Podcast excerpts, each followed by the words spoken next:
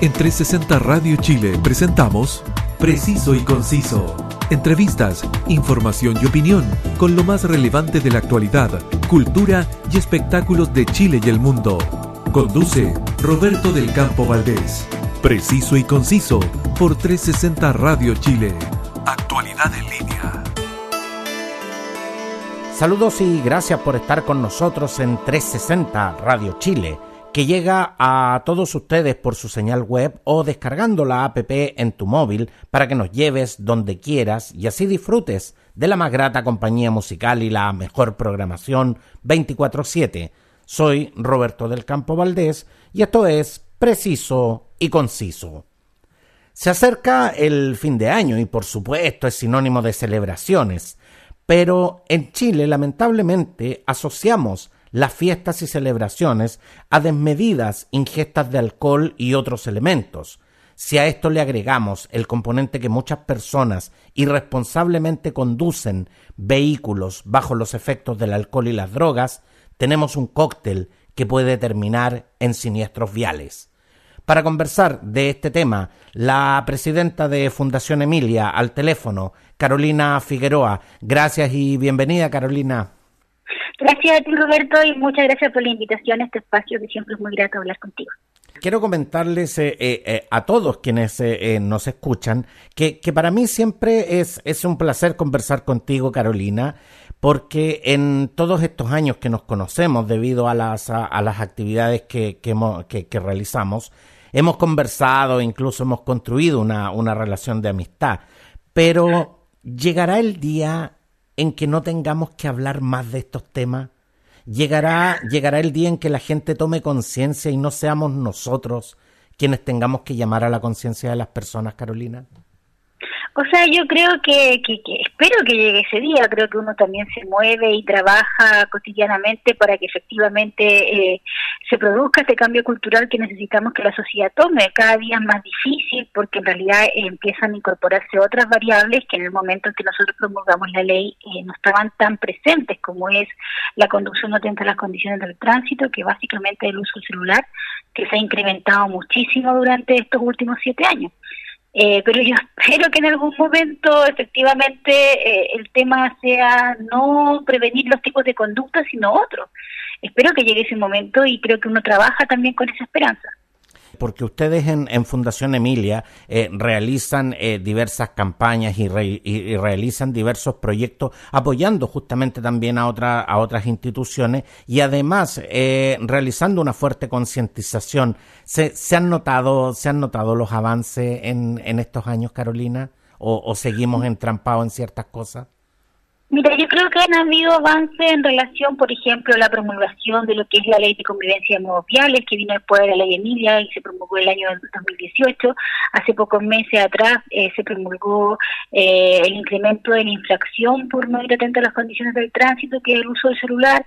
Han habido modificaciones de ley que han ayudado, por ejemplo, la reducción de la velocidad en, en los tramos urbanos. Pero el problema es que seguimos entrampados con las mismas dinámicas. Eh, que, no logran avanzar en la disminución de siniestro, que es por un lado la fiscalización. La fiscalización sigue siendo muy exigua.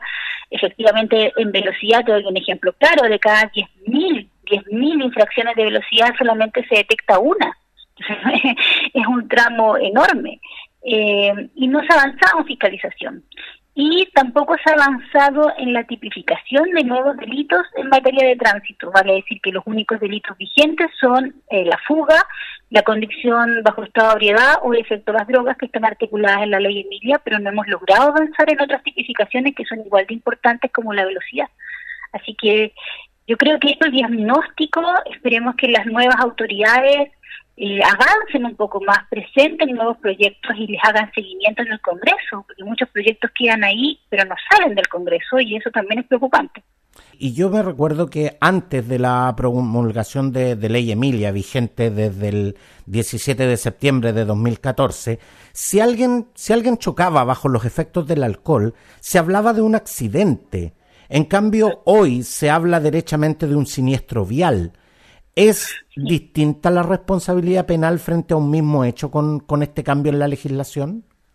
Efectivamente es distinta. Antes de la legislación esto era un cuasi delito, vale decir, era un cuasi delito que era calificado como accidente y las medidas eran muy bajas, se iba de 61 a 300 días por lo tanto quedaban con firma mensual, sin olvidar que en mi caso fueron dos años de firma mensual. Luego de la promulgación de la ley, esto está calificado como un delito, por lo tanto hay responsabilidad porque hay dolo. No digo que tú efectivamente, eh, de alguna forma, tú desees matar a la gente, pero si tú tomas y manejas, si tú consumes drogas y manejas, hay un sentido previo el sentido previo de la decisión de efectivamente consumir alcohol o drogas y luego salir a manejar. Y eso se califica con dolo al estar tipificado como delito. El problema, y sigo insistiendo, es que es el único delito. No hay otros delitos. Por ejemplo, si tú excedes la velocidad y vas a una máxima de 60 kilómetros por hora sobre la permitida y atropellas a alguien, no pasa nada porque está calificado como cuasi delito como la posición anterior a la ley Emilia en alcohol por lo tanto, tiene condenas que van de 61 días a 541, lo que sigue manteniendo la impunidad en las calles. Carolina, pero necesariamente eh, la gente reacciona más al, temor por una sanción fuerte que, que justamente al llamado de conciencia que muchas veces hacen las campañas y que especialmente hace Fundación Emilia? Yo no creo que las dos cosas actúen por separado. Yo creo que aquí hay que entender que la seguridad vial y el entramado de la seguridad vial son hechos conjuntos. Entonces, en función de eso, al ser hechos conjuntos, no es que lo penal esté sobre la prevención que se hace por difusión y campaña. Aquí tiene que funcionar todo. El problema es que no funciona todo al mismo tiempo y en la misma magnitud. Tenemos campañas de difusión y las centramos en septiembre y el resto del año no se hacen mayores campañas, aparte de pasar sticker o para, pasarse en algún, algún punto específico de control. Entonces hay que entender eso, hay que entender que las campañas sirven para la prevención y en función de eso hay que articularlas de una forma más fuerte, igual que la fiscalización. Pero una vez acontecido el hecho, lo penal sirve de alguna forma para dar cuenta de que no, no existe una relación de impunidad, es algo también muy importante, no creo que hay que olvidar una sobre otra. Sin duda que eh, Fundación Emilia ha realizado un, tremendo trabajo, digamos, eh, durante estos años, pero sienten de una u otra manera que eh, con, con, la llegada de la pandemia, con la llegada de las restricciones, hubo, hubo ciertos retrocesos en cuanto a materia de fiscalización.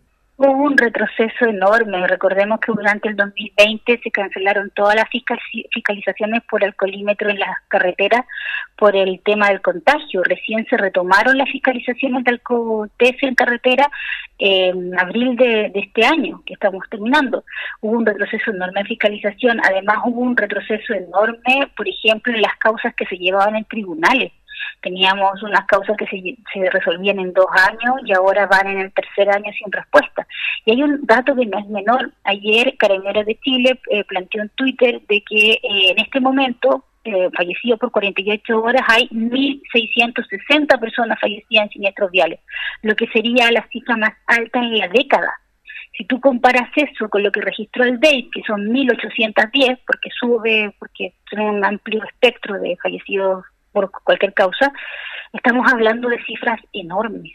Entonces tú dices, este año ha sido efectivamente un año sumamente complejo por la siniestralidad vial porque ha aumentado la cantidad de fallecidos por siniestros viales y, no veo como la luz al final del túnel que me diga que eso vaya a bajar durante el próximo año que viene durante los meses que duró el confinamiento, en que la verdad es que las calles estuvieron más desocupadas, eh, eh, la gente, la, poca gente que podía salir, digamos, eh, en un momento como que se vio con una, con una tremenda libertad, la verdad es que en ese sentido muchas de las cosas en las que se había avanzado, como por ejemplo la reducción de la velocidad máxima, la verdad es que ante, ante la falta de fiscalización y ante esta, esta súbita libertad en las calles, la verdad es que a mucha gente se le olvidó se le olvidó de frentón el tema de la, de la restricción de velocidad. De hecho, eh, eh, los últimos accidentes viales que hemos visto acá en, acá en Santiago han sido derechamente por, por un exceso en el límite de la velocidad máxima.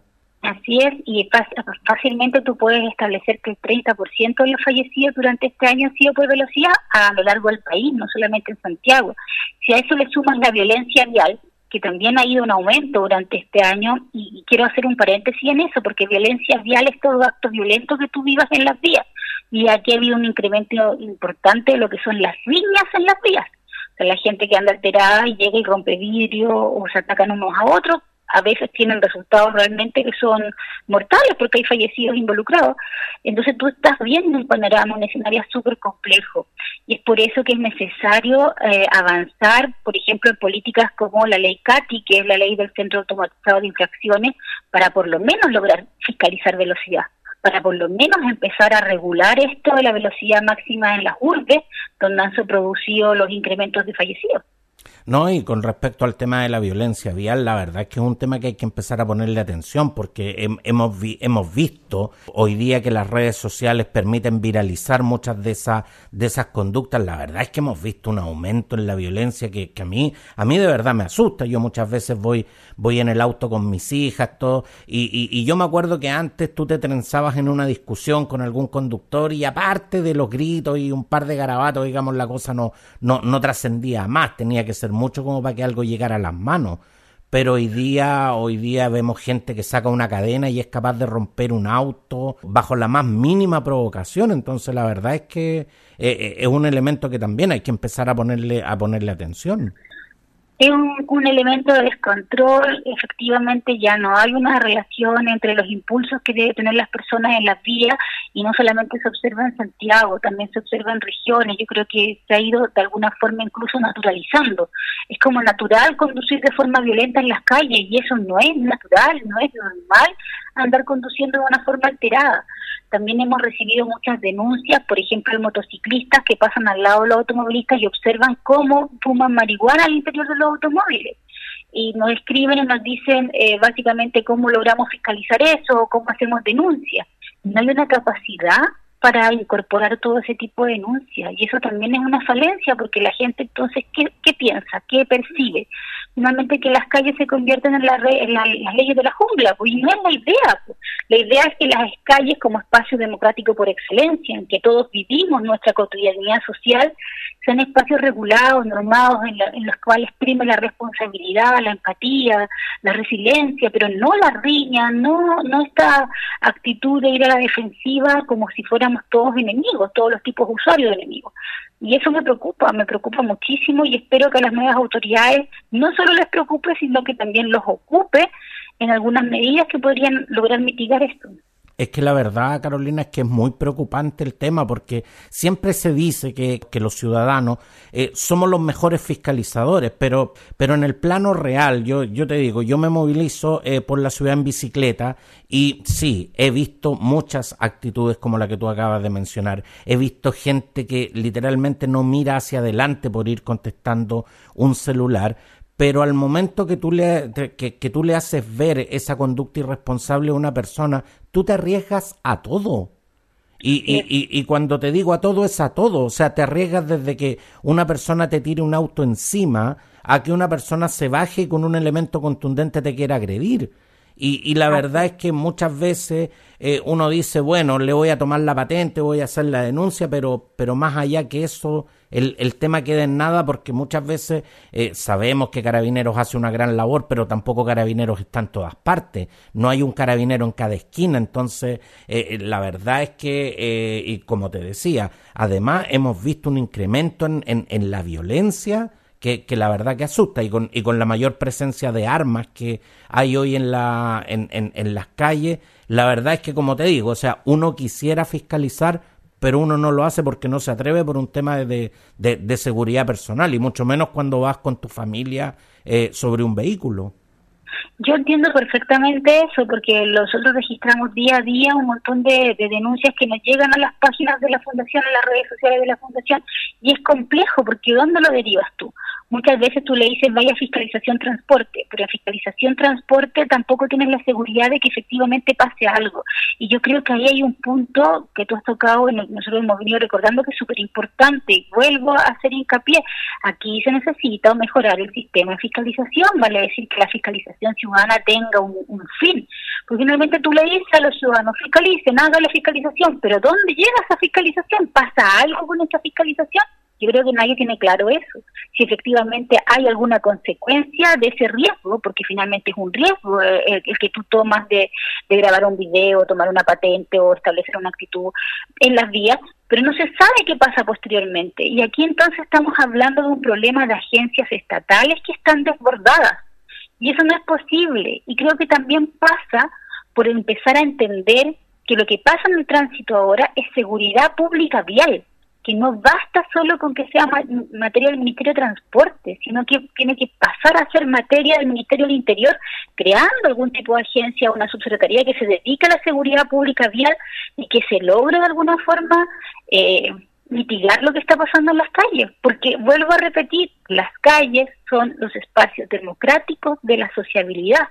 Por lo tanto, tienen que estar resguardadas tienen que estar resguardadas básicamente, Carolina, por, por un tema eh, que, Fundación Emilia siempre hace hincapié, que es la, la, seguridad de todos nosotros. O sea, si, si nosotros llevamos esto al, plano de la realidad, la persona que murió en Providencia la, hace, la, semana pasada, era una persona que estaba eh, eh, esperando, cumpliendo con todas las normas y estaba esperando cruzar la calle.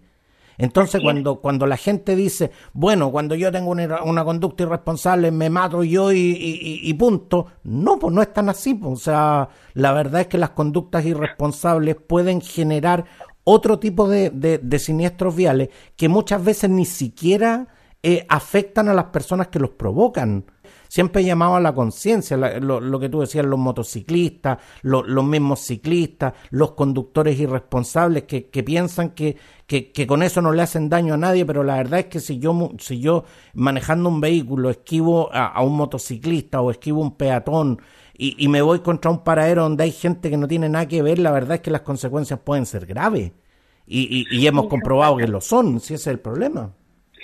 El problema es ese. Y el otro problema que tenemos es que en realidad las estadísticas nos dan un número que, que, que no hay un número común entre todas las agencias. Entonces, por ejemplo, yo partí diciéndote que ayer Carabineros anunció que hay 1.660 fallecidos en siniestros viales en el año, pero que el DEIS, que es el Ministerio de Salud, te dice que hay 1.810.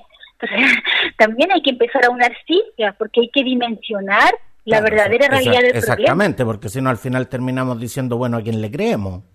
Ese es el punto. Ah, tiene que haber un punto de credibilidad en las agencias estatales, tiene que haber también una visibilidad de los lesionados graves gravísimos. O sea, gente que queda postrada de por vida por un siniestro vial y que no hay ningún seguro que les permita auxiliarlos durante los años que quedan. Entonces, eh, porque muchas veces estos siniestros en tribunales no llegan a una compensación económica. Entonces, la verdad es que la siniestralidad vial tiene muchas facetas y variables que siguen siendo ocultas para la sociedad en su conjunto y que yo creo que visibilizarlas, hacerlas presentes, mantenerlas en el tapete, ayudarían de alguna forma a concientizar a alguna parte de la población. Yo no te digo que a todo el mundo, pero llegar a algunos que cambien la actitud, yo creo que es un paso que hay que empezar a, fomentar y difundir de mejor forma. No, y una, cosa, y una cosa tremendamente importante también, Carolina, tenemos que acostumbrarnos a humanizar las cifras. Porque cuando hablamos de mil, 1.800 muertos, claro, si uno lo escucha no parece tan grave, pero resulta que uno tiene que pensar que son 1.800 personas que ya no están. Son 1.800 familias que están viviendo un duelo. Claro, tú tienes que multiplicarlos por los círculos cercanos, que son exactamente, por exactamente. y por la comunidad. Entonces, claro, no, no es la persona que falleció, es, es todo un entorno el que, el que se afecta y en ese sentido eh, yo de verdad siempre, siempre llamo justamente a humanizar estas cifras. Carolina, Fundación Emilia eh, siempre nos está recordando eh, lo peligroso que es manejarlo bajo los efectos del alcohol y las drogas. Con, con, lo cual todos estamos de acuerdo, aun cuando irresponsablemente no siempre, no siempre lo respetemos. Pero lo que a mí me parece más grave es que como personas normalicemos eh, que las celebraciones eh, incluyen el, beber en exceso. Ha, ha, faltado una política pública orientada justamente más a la educación ciudadana en este aspecto? Yo creo que sí, porque efectivamente hay una serie, yo no te estoy hablando solamente de lo que tiene que relación con la siniestralidad vial, hay una serie de razones de salud que, que, en realidad afectan o son afectadas por esta sensación de que durante algunas fechas del año uno tiene que tomar, tomar, tomar sin tener un límite. Es como durante esas fechas del año tienen la licencia de efectivamente tomar sin algún algún control. Y es complicado porque efectivamente hay estudios, especialmente en la Organización Mundial de la Salud, que esa conducta es la más peligrosa, porque son en esas conductas, en esos espacios donde no hay ningún control para tomar y darse esa licencia, donde se producen, por ejemplo, los siniestros viales. También la violencia intrafamiliar está muy asociada a esos periodos específicos. Eh, y creo que ha faltado la educación eh, cívica de las agencias estatales. No estoy cargando a los profesores, los profesores tienen que hacer muchas otras labores de concientización, pero las agencias estatales que lo pongan mucho más eh, público, esta relación, por ejemplo, entre salud e ingesta de alcohol excesiva durante periodos muy cortos eh, y que vean los efectos. Yo creo que de alguna forma eh, se naturalizó esto de, voy a, voy a hacer una expresión que muchas veces le escucho, esto de hacerse bolsa. y le escuchamos muchas veces cuando vamos a los colegios. Eh, exactamente, o sea, lo que pasa, Carolina, es que yo siento, y aquí no se trata de ser purista ni ser moralista, pero yo siento que como sociedad hemos naturalizado el hecho de tener este tipo de conductas que son excesivas y que son riesgosas incluso para la salud humana. Uno literalmente se podría morir intoxicado, digamos, por alcohol, pero, pero uno como que asume que para esta fiesta es como normal terminar curado y es como normal que, que, que termine en la pelota y tal como tú acabas de decir, o sea, hecho bolsa. Es como, como que hay licencia para eso. Y, y en definitiva, eh, estamos cayendo justamente en conductas que son altamente riesgosas, pero que, pero que son como parte de un modelo cultural. Entonces, eh, en definitiva, claro, ¿cómo luchamos contra eso también? A mí me pasa, yo, yo soy historiadora, entonces me pasa que, por ejemplo, en algunos congresos sobre, sobre festividades en general, te dicen, bueno, lo que pasa es que la cultura de la festividad es no tener límites. Y como que de alguna forma lo justifican no es justificable, efectivamente no es justificable. Mira, te doy un dato para cerrar eh, eh, esta lógica. En Francia se bebe mucho más que en Chile. Se consume mucho mayor cantidad de alcohol que en Chile, en términos demográficos y en términos estadísticos.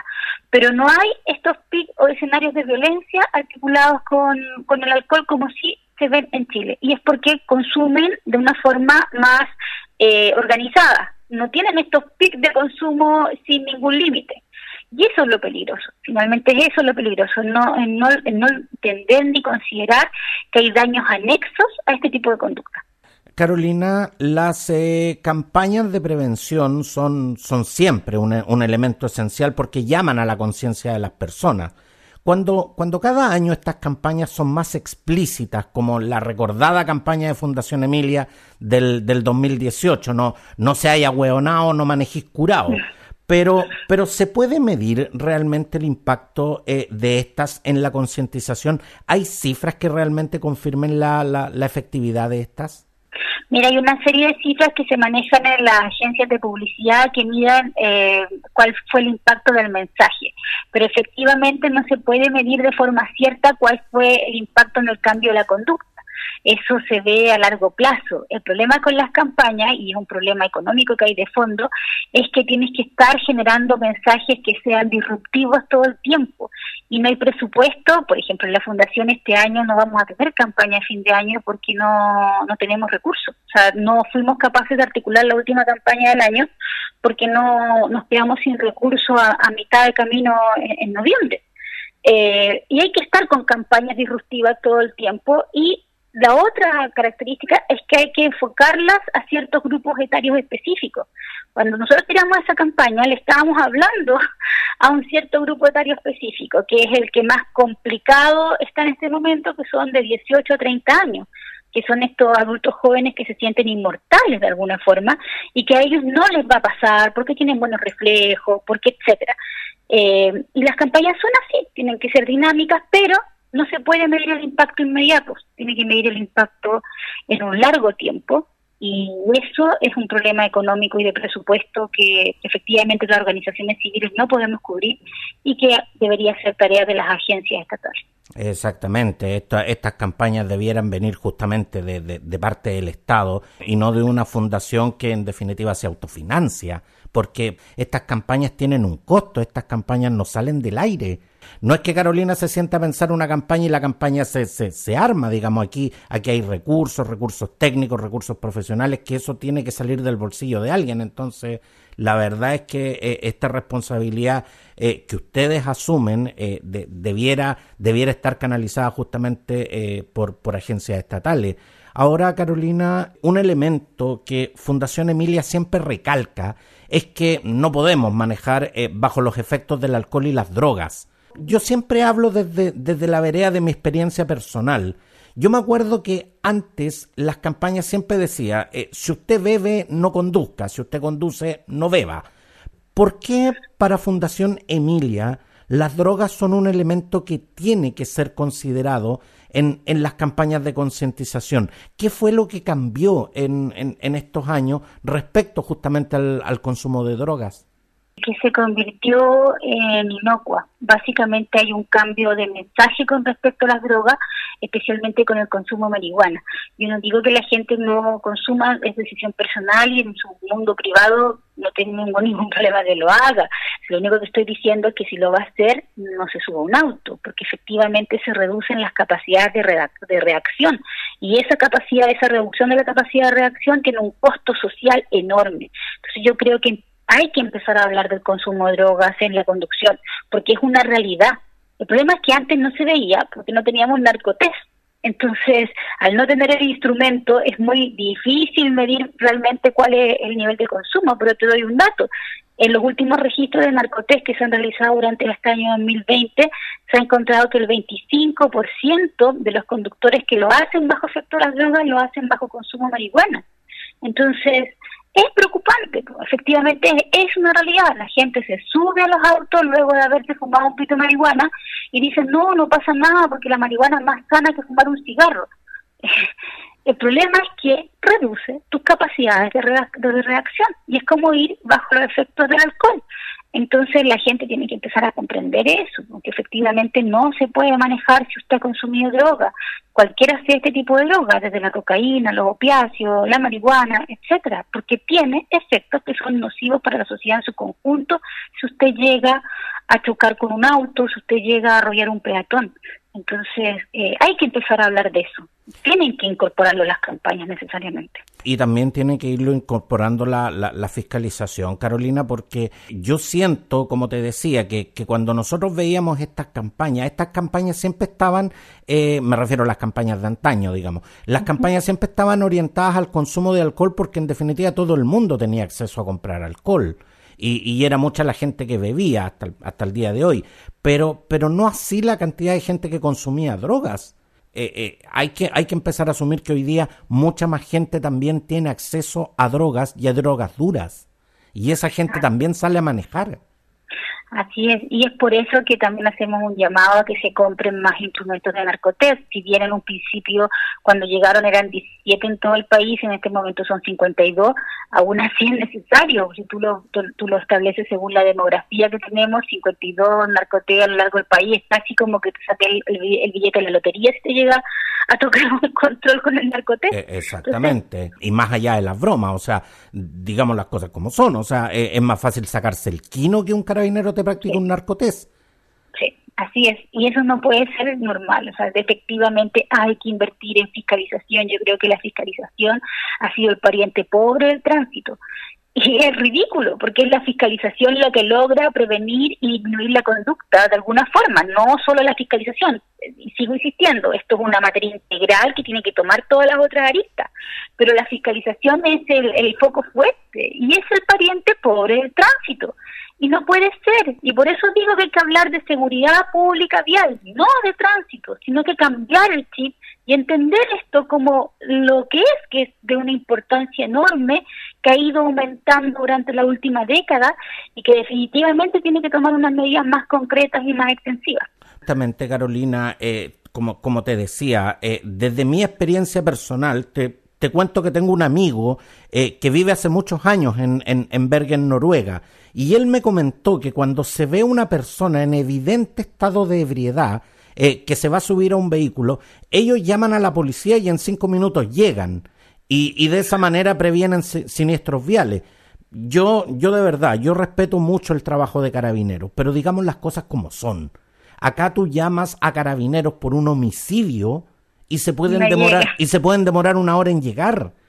¿Estamos realmente al debe en, en cuanto a fiscalización y especialmente en que Carabineros realice una labor preventiva como esa, en, en, no solo en estas fiestas, sino que en cualquier fecha del año, y, no, y, y dejar de ser solo quienes en definitiva tengan que ir a contratar los siniestros y a, y a contar los muertos en definitiva?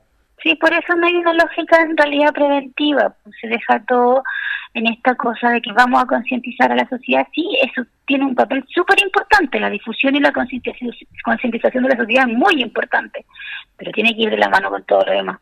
Y ese es un problema serio que hay que enfrentar en algún momento. Y ojalá las nuevas autoridades lo hagan, que visibilicen, que se den cuenta de lo que se está viviendo en las calles y en las vías del país, porque ha ido aumentando y yo no veo que se han tomado medidas para que esto disminuya. Y eso es preocupante, porque el otro año vamos a estar hablando, espero, a fines del próximo año, y vamos a estar hablando de cifras mucho más altas. Y no tiene sentido, porque si sabemos el diagnóstico, conocemos cuáles son parte de las soluciones, ¿por qué no comenzar a aplicarlas? y la fiscalización tiene que tiene que ser eh, a, a, todo nivel porque en estos momentos la cantidad de vehículos que están circulando sin patente es impresionante la cantidad de vehículos que están circulando exceso de velocidad por las calles calles que, que, pasan frente a colegios, frente a plaza, la verdad es que es impresionante y como, y como te decía, o sea, la, eh, la cantidad de gente que maneja sin ponerle atención a las condiciones del tránsito es 100 veces más impresionante, así que la verdad es que llamamos a las nuevas autoridades a que, a que de verdad este es un tema que, al que hay que ponerle eh, mucha atención y por supuesto seguiremos informando y seguiremos concientizando eh, respecto a estos temas. Y también a las nuevas autoridades decirle que por favor, si van a dar cuñas, no la hagan desde el interior del automóvil. ¿Por qué no toman un minuto, se bajan? Porque aquí el ejemplo es vital. Porque se dice, bueno, pero si la autoridad lo hace, ¿por qué yo no lo voy a hacer? Es súper complicado. Para nosotros, para la labor que hacemos diariamente, es muy complicado explicar por qué la autoridad puede hacerlo y, y, el resto del público no puede hacerlo cuando hay normativas claras, hay llamados a, a prevención específico. Entonces, por favor, si van a dar una cuña, no lo hagan desde el interior del automóvil. O sea, tómense su tiempo, organícense. Por favor, si van a dar una entrevista, eh, no lo hagan conduciendo el automóvil, porque lo hacen conduciendo el automóvil y mirando al entrevistador. Entonces eso ya no, no es normal, no es natural, no es políticamente correcto, pongámoslo de alguna forma. No, y yo también hago, hago el llamado a todos los que nos dedicamos justamente a las comunicaciones. Tampoco aceptemos ese tipo de conducta, no aceptemos eh, que, que se nos dé una entrevista justamente manejando un vehículo o, o, que nos den una cuña justamente desde la, desde la ventana de un vehículo. Así que aquí la responsabilidad es entre todos, así que todos tenemos que asumir la, la, las responsabilidades. Quiero darte las gracias, eh, Carolina Figueroa, presidenta de Fundación Emilia, quien junto a, su esposo Benjamín y a todo el equipo de Fundación Emilia están siempre desarrollando campañas, proyectos y, colaboraciones en pos justamente de, de disminuir los eh, siniestros viales y generar conciencia en, en las personas. Y si usted quiere eh, cooperar con Fundación Emilia, lo puede hacer en su website eh, fundacionemilia.cl, donde de manera muy simple y rápida eh, usted puede realizar donaciones de acuerdo a, su, a sus posibilidades. A la cuenta del Banco Santander 68-73432-0 de Fundación Emilia Figueroa. Si no, si no alcanzó a notar, no se preocupe, porque como le dije, eh, toda la información está en fundacionemilia.cl y si no me preguntan a mí por interno y por último yo, le, yo les doy la información. Pero lo más importante, estamos a solo horas de eh, una nueva celebración del Año Nuevo. Carolina y yo no le podemos decir a usted que nos escucha cómo se tiene que comportar porque eso no nos corresponde. Pero sí le podemos decir que si va a beber o consumir droga durante la celebración, piense en su seguridad, en la de su familia y en la de todos quienes nos rodean. Eso, eso sí se lo podemos pedir.